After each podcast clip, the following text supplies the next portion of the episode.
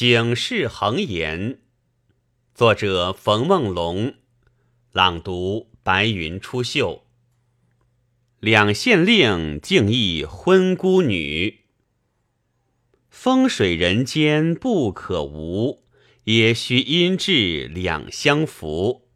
时人不解苍天意，王使身心着意图。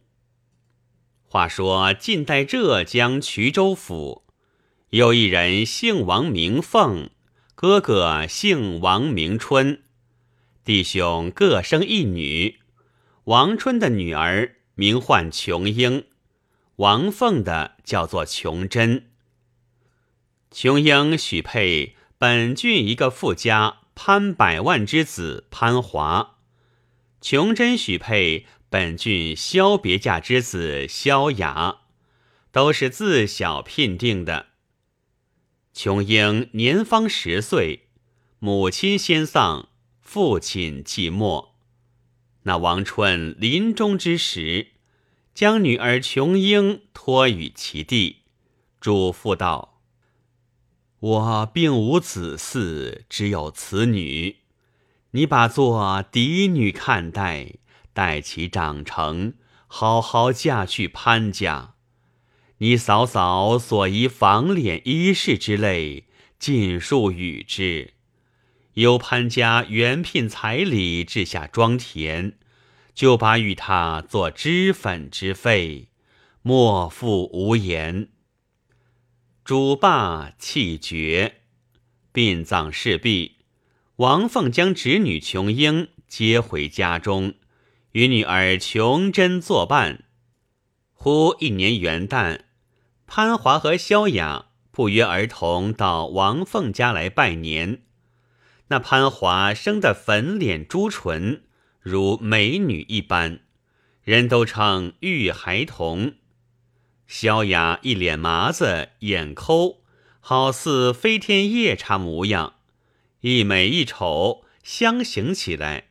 那标志的越觉美玉增辉，那丑陋的越觉泥土无色。况且潘华衣服绚丽，有心卖富，脱一通换一通。那萧雅是老实人家，不以穿着为事。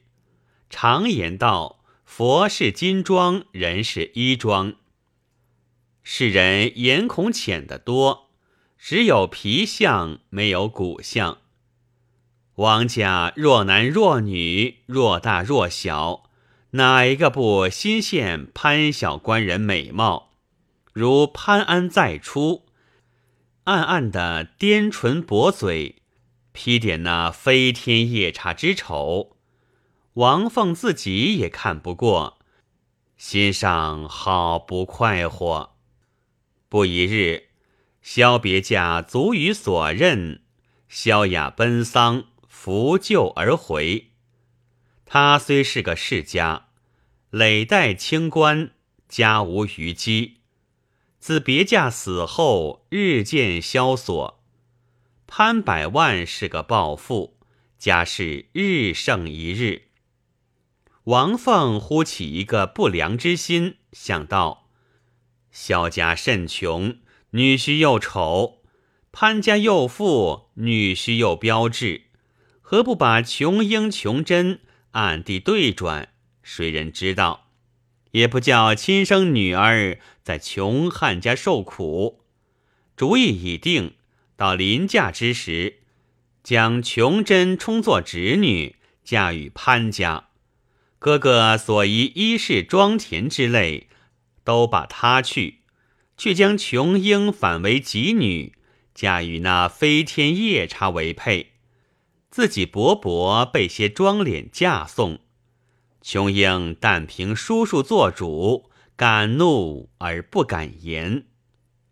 谁知嫁后，那潘华自是家父，不习读书，不务生理，专以嫖赌为事。父亲累训不从。气愤而亡，潘华亦无顾忌，日主与无赖小人酒食游戏，不上十年，把百万家私败得庆尽，寸土俱无。丈人屡次周济他，如炭中卧雪，全然不济。节末迫于洞内，瞒着丈人，要引浑家去投靠人家为奴。王凤闻知此信，将女儿琼珍接回家中养老，不许女婿上门。潘华流落他乡，不知下落。那萧雅勤苦攻书，后来一举成名，直做到尚书地位。琼英封一品夫人，有诗为证：目前贫富非为准，日后穷通未可知。颠倒任君满媚作，鬼神召见定无私。看官，你倒为何说这王凤嫁女这一事？只为世人但顾眼前，不思日后。只要损人利己，岂知人有百算，天只有一算。你心下想的滑碌碌的一条路，天未必随你走嘞。还是平日行善为高。今日说一段话本，正与王凤相反，唤作两县令敬义婚孤女。这桩故事。出在梁唐晋汉周五代之际，其实周太祖郭威在位，改元广顺，虽居正统之尊，为救混一之事，四方割据称雄者还有几处，共是五国三镇。哪五国？周郭威，南汉刘成，北汉刘成。南唐李生，蜀孟之祥，哪三镇？吴越钱刘，湖南周行逢，荆南高继昌。单说南唐李氏有国，辖下江州地方，内中单表江州德化县一个知县，姓石名弼，原是抚州临川县人士，刘裕健康。四旬之外，丧了夫人，又无儿子，只有八岁亲女月香和一个养娘随任。那官人为官清正，但吃德化县中一口水。又且听诵名爵，雪渊礼制，果然正简行清，民安道息。退堂之暇。就抱月香坐于膝上教他识字，又或叫养娘和他下棋、蹴车，百般玩耍，他从旁教导，只为无娘之女十分爱惜。一日，养娘和月香在庭中促那小小球为戏，养娘一脚踢起，去势重了些。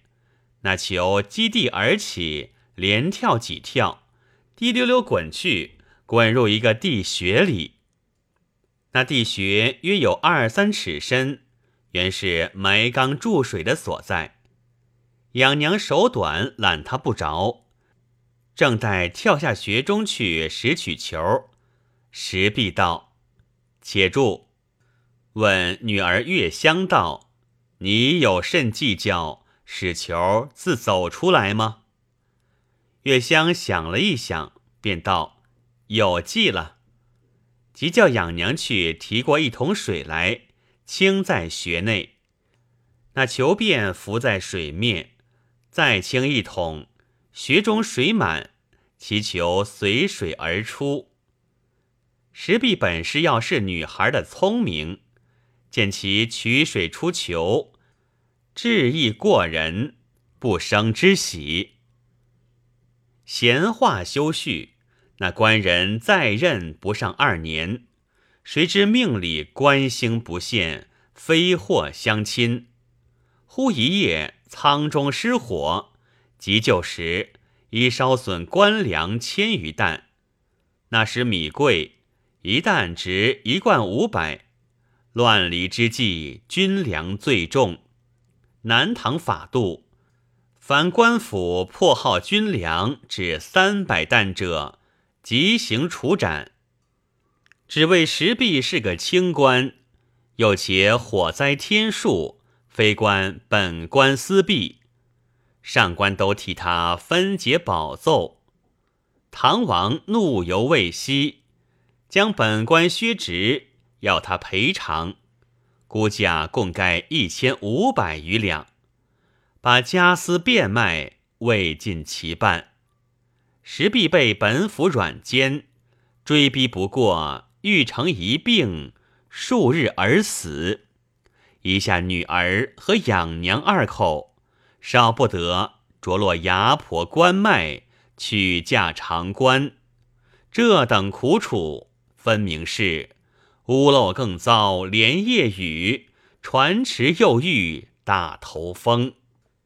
却说本县有个百姓叫做贾昌，昔年被人诬陷。作假人命事，问成死罪在狱，亏石知县到任，审出冤情，将他释放。贾昌显保家活命之恩，无从报效，一向在外为商，近日方回，正值石知县身死，既往抚尸痛哭，备办衣裳棺木与他并列，阖家挂孝。买地营葬，又闻得所欠官粮尚多，欲待替他赔补几分，怕钱粮干系，不敢开端惹祸。见说小姐和养娘都着落牙婆官脉，慌忙带了银子到李牙婆家，问要多少身价。李牙婆举出朱批的官票来看。养娘十六岁，只判得三十两；月香十岁，倒判了五十两。却是为何？月香虽然年小，容貌秀美可爱，养娘不过粗使之婢，故此判价不等。贾昌并无吝啬，身边取出银包，兑足了八十两纹银，交付牙婆。又谢他五两银子，及时领取二人回家。李牙婆把两个身价交纳官库，地方成名，石知县家财人口变卖都尽，上官只得在别项挪移贴补，不在话下。却说月香自从父亲死后，没一刻不啼啼哭哭。今日又不认得贾昌是什么人，买他归去，必然落于下贱，一路痛哭不已。养娘道：“小姐，你今翻到人家去，不比在老爷身边，只管啼哭，必遭打骂。”月香听说，愈觉悲伤。谁知贾昌一片仁义之心，领到家中。与老婆相见，对老婆说：“此乃恩人石相公的小姐，那一个就是服侍小姐的养娘。我当初若没有恩人，此身死于谢雷。今日见他小姐，如见恩人之面。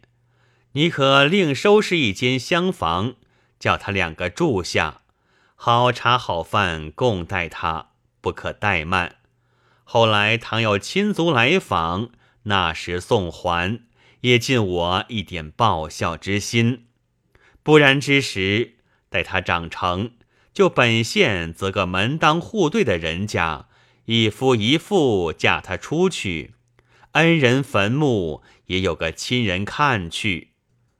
那个养娘依旧得他服侍小姐，等他两个作伴，做些女工。不要他在外答应。月香生成伶俐，见贾昌如此吩咐老婆，慌忙上前万福道：“奴家卖身在此，为奴为婢，理之当然。